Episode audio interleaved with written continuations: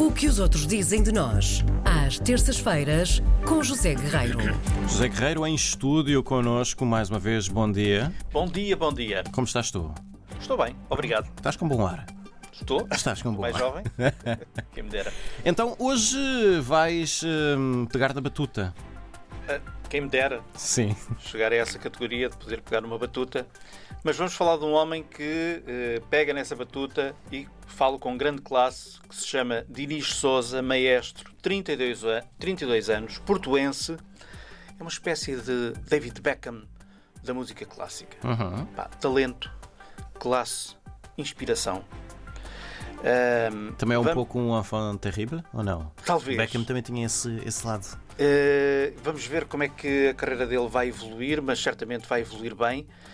E ao ponto de eu pensar que ainda vamos ouvir falar muito deste, deste jovem, que na verdade está a fazer a sua carreira praticamente toda fora do país.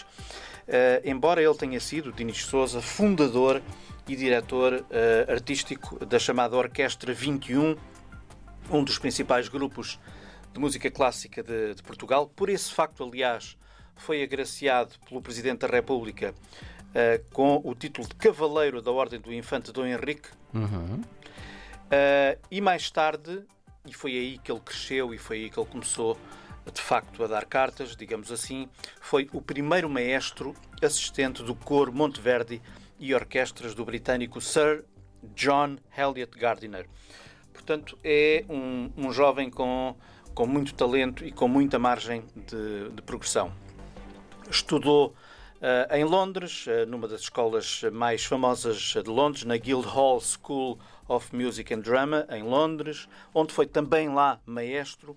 Conduziu vários projetos, incluindo um que deu muito que falar nos jornais ingleses, eh, que foi o facto de ele ter conduzido um- uma orquestra a Paixão de São João de Barre, numa, numa sala que é a Milton Court, em Londres, que abriu em 2013, que é, digamos assim, uma sala coqueluche de Londres. Há quem diga que é a sala com a melhor acústica da Europa. Bom, os ingleses gostam muito de se porem bicos de pés, Sim. nunca lá digo. Eu também não, mas fiquei Mas as curioso. críticas vão todas nesse, nesse sentido e, portanto, será certamente um- uma sala muito calorosa. Lá, bom digamos marketing é. Eles dizem isso e a pessoa fica com vontade de ir lá experimentar. de ir lá, Sim. não é? E portanto, muitas vezes é preciso é ter um bom embrulho, embrulhar bem as coisas para nós as podermos comprar. Hum, já este ano ele fez uma estreia também com um- uma orquestra que eu não conheço, mas presumo que seja uma orquestra famosa, a Royal Norton Sinfonia, é assim que se chama, e depois foi reconvidado para vários projetos eh, com essa orquestra nesta temporada 2020-2021, apesar desta temporada ser uma, temporada intermitente por causa da, da pandemia, mas ele já tem previsto uma nova atuação com essa orquestra, eh, o Requiem de Mozart, em abril do próximo ano, também em Londres. E, portanto, é um nome eh, muito querido, um nome de referência no prestigiado circuito da música clássica europeia, sobretudo em Inglaterra, Londres, onde ele vive. E a notícia é esta. A notícia nunca deve vir no fim, mas eu fiz questão de relembrar quem é eh, o Dinis Souza, porque a maior parte das pessoas não o conhece, eu também não conhecia. Ahm, e o que os outros dizem deste homem é ah, qualquer coisa, porque ele foi escolhido agora para a direção de uma agência internacional que representa artistas da música clássica de todo o mundo.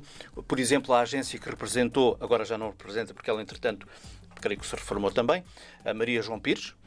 Toda a gente conhece a Maria João Pires. Ela sempre foi representada pela agência eh, de que ele agora é eh, diretor, que é a Asconas Olt, um colosso de agenciamento de artistas de música clássica, com escritórios em todo o mundo, eh, uma agência que cultiva talentos, descobre talentos consolidados e emergentes, uma agência também eh, muito conhecida por cuidar dos seus artistas, cuida dos artistas, fala com eles, está com eles, eh, cuida em todos os aspectos da carreira dos, dos seus artistas.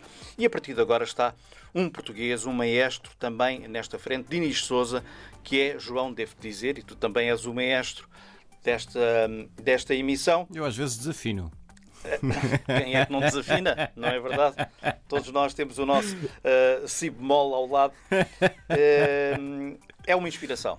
Dinis Souza é uma inspiração, portanto, os outros dizem que ele é uma inspiração e eu hoje fiz questão de trazer aqui este jovem se quiserem conhecê-lo melhor, é ir ao Google eh, e pôr maestro, eh, procurar maestro Dinis Souza. Eu comecei a escrever Dinis Souza e o Google sugeriu-me logo maestro, logo a Maestro, seguir. pronto. Portanto, o Google sabe bem quem ele é. Mas é de facto um desconhecido e é uma pena. E vale a pena seguir um bocadinho melhor a carreira deste, deste rapaz. Vamos considerá-lo, porque afinal tem 32 anos, não é?